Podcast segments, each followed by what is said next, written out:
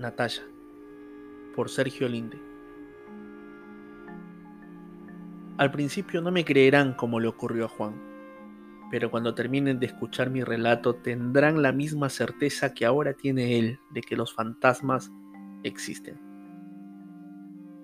Hace dos semanas, cuando en la oscuridad de la noche volví a casa por el callejón del cementerio, escuché un extraño sonido, agudo y desagradable que parecía provenir del mismísimo infierno. No era la primera vez que ese sonido me asaltaba al pasar por allí, pero esta vez lo sentí mucho más cerca. No me detuve, caminé más deprisa. No había recorrido ni la mitad del largo callejón cuando noté detrás de mí una presencia fantasmal que bajo la escasa luz de las farolas cobró vida en forma de sombra.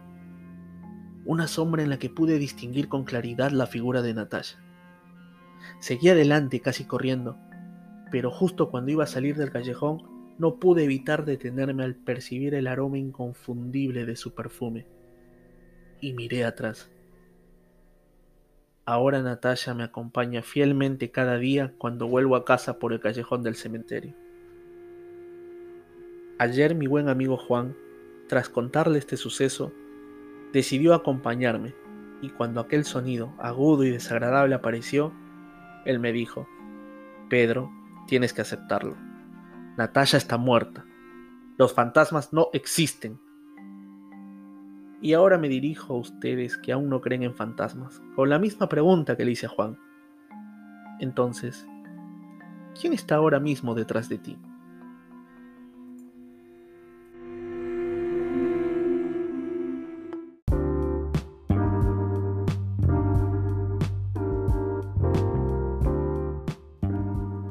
Hola, ¿cómo están? Mi nombre es José Carlos, me dicen Joseca y esto es parte de un proyecto que estoy siguiendo porque estoy estudiando la carrera de locución, así que voy a estar subiendo cuentos cortos, fragmentos de relatos, todo a modo de prueba y de entrenamiento para lo que es esta carrera. Así que en algunas oportunidades van a tener seguro algún ensayo, algún pensamiento, alguna crítica sobre una noticia, lecturas de cuentos directamente, algunas cosas sobre modulaciones de voz y quizá les pueda servir también eh, para alguno que estudie esto o simplemente vean después lo que es la evolución de lo que yo estoy haciendo. Así que espero que lo que vaya relatando, lo que vaya contando, todo lo que vayan escuchando en esta serie de podcast que voy a hacer eh, sea del agrado de ustedes y cualquier cosa espero que me lo hagan saber para, para ver de qué manera mejorar y evolucionar, porque de eso se trata esto, ¿no? De mejorar, de ir haciendo relatos y que esto vaya mejorando cada vez más. Espero que esta introducción no haya, no haya sido muy larga y nada, los dejo con esto. Espero sus comentarios, sus críticas, todo será bien recibido espero que les guste. Muchas gracias.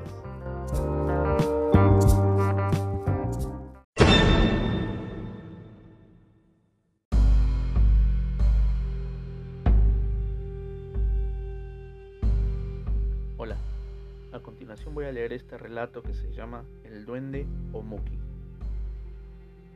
Un día el señor don Demetrio, como era de costumbre, envió a su hijo a recoger agua del río para poder preparar una sopa de carnero y papas en la hora del almuerzo. José, quien era el hijo de Demetrio, había pasado mucho tiempo ya en el río, y el padre empezó a preocuparse por el retraso de su hijo y tomó la decisión de salir a buscarlo. Cuando llegó al río, lo encontró jugando con una pequeña criatura. Al observar con más detalle, la reconoció de forma inmediata. Era un muki.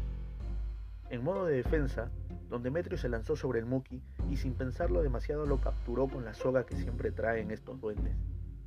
Para su sorpresa, el duendecillo no se opuso ni se resistió.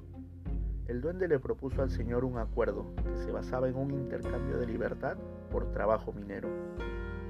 Don Demetrio aceptó y desde entonces se convirtió en el minero más rico gracias al trabajo que realizaba el muki.